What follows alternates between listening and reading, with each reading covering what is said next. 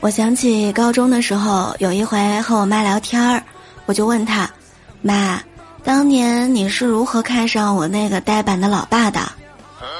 我老妈说：“当年呀，日子过得苦，别人介绍了给我认识。我们一见面，你老爸长得肥头大耳，我当时就想：哎呦，这一家人伙食肯定很好，以后嫁过去肯定不会亏待我吧。